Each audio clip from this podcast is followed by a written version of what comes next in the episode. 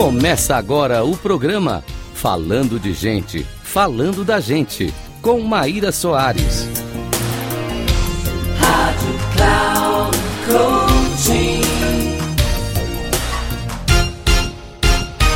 Olá, caros ouvintes da Rádio Cloud Coaching. Aqui é Maíra Soares com mais um episódio do programa Falando de Gente, Falando da Gente.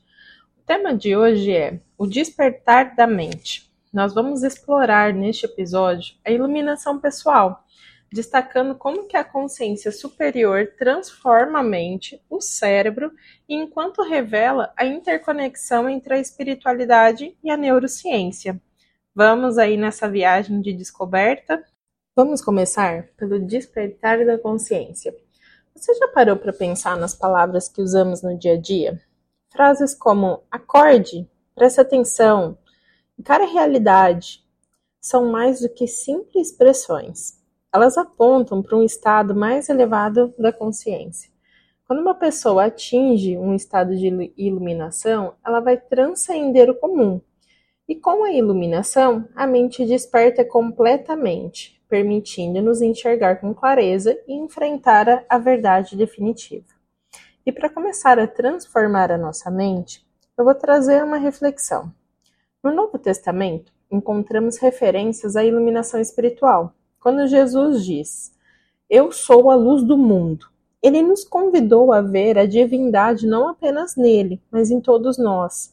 Ele nos incentivou a adotar uma perspectiva mais profunda, a enxergar com os olhos da alma qualquer forma de iluminação, seja com a terminologia poética ou sagrada, envolve uma mudança na forma como o nosso cérebro opera. Mas como que a gente encara a realidade? Quando o nosso cérebro passa por essa transformação, a gente começa a ver o mundo sob uma nova luz, incluindo a nós mesmos. Da mesma forma que Jesus ensinou seus discípulos a não esconderem sob a luz de um cesto, nós também somos convidados a ver a nós mesmos com os olhos da alma e a compartilhar a nossa transformação com o mundo. A iluminação não é exclusiva de nenhuma religião e sim de um processo universal que está intrinsecamente ligado à conexão mente e corpo. E o que a ciência está aí por trás da iluminação? A neurociência ainda não conseguiu mapear completamente as mudanças que ocorrem no cérebro durante a iluminação. No entanto, as evidências existentes apontam para sua realidade. Durante décadas, iogues indianos realizaram proezas físicas notáveis que desafiavam a explicação científica. Eles demonstraram controle sobre as funções corporais normalmente involuntárias, como a redução de um batimento cardíaco e da respiração a níveis mínimos. A jornada da iluminação, no entanto, que é o verdadeiro milagre, ele ocorre quando a mente desperta, quando vê a luz e encara a realidade. Nesse momento, o cérebro passa por uma metamorfose física e espiritual. Cada experiência é surpreendentemente ativa a uma nova forma de ver o mundo, derrubando antigas percepções a cada novo insight. A iluminação é uma jornada de admiração e êxtase. É uma transformação que transcende os limites da compreensão convencional. E para entender se estamos num processo de iluminação, aqui a gente tem alguns insights. Sou parte de tudo. Esse insight derruba a crença de que você está sozinho e isolado. Sou estimado. Derruba a crença de que o universo é vazio e impessoal. Sou realizado. Derruba a crença de que a vida é uma batalha. A minha vida é importante para Deus. Derruba a crença de que Deus é indiferente ou que ele não existe. Sou ilimitado, um filho do universo derruba a crença de que o ser humano é uma partícula insignificante na vastidão do universo. Essas percepções não vêm todas de uma vez, elas fazem parte de um processo.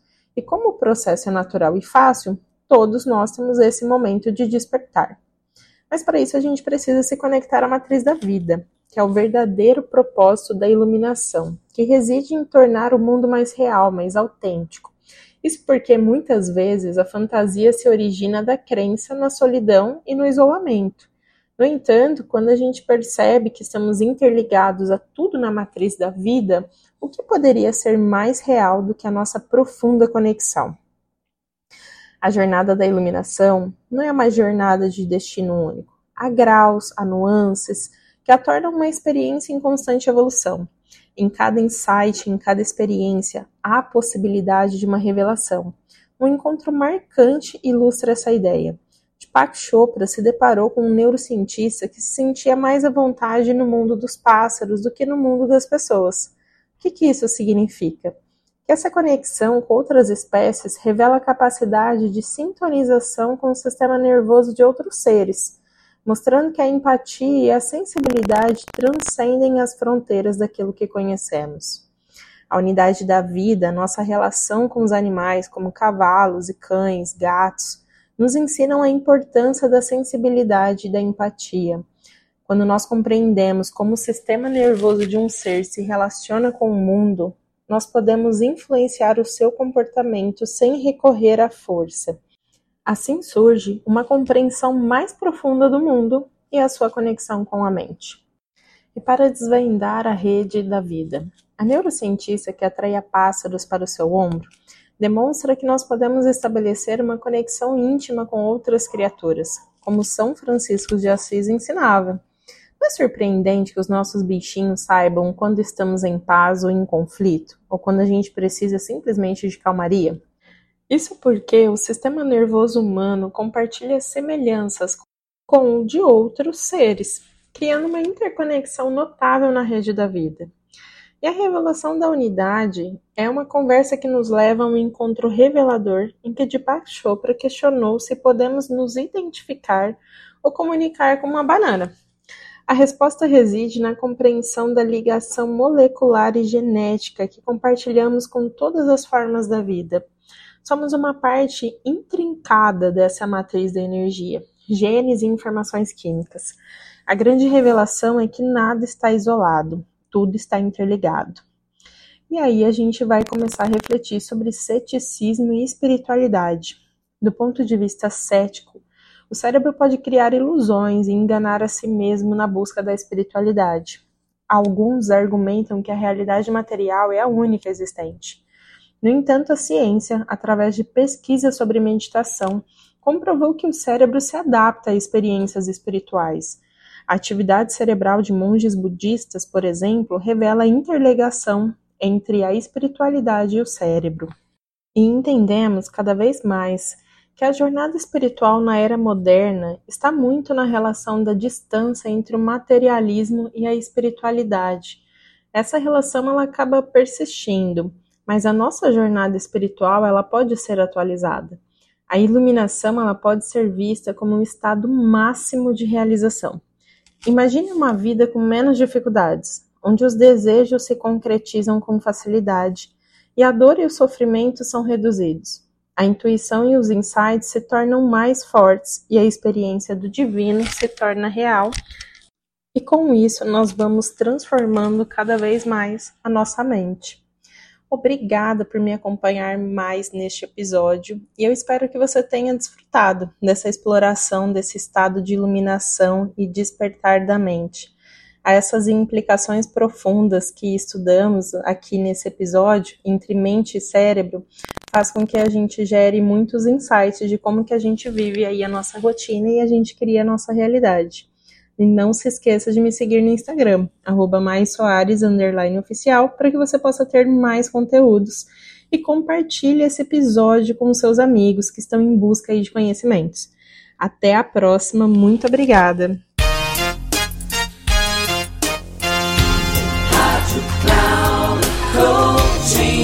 Encerrando por hoje o programa Falando de Gente, Falando da Gente, com Maíra Soares.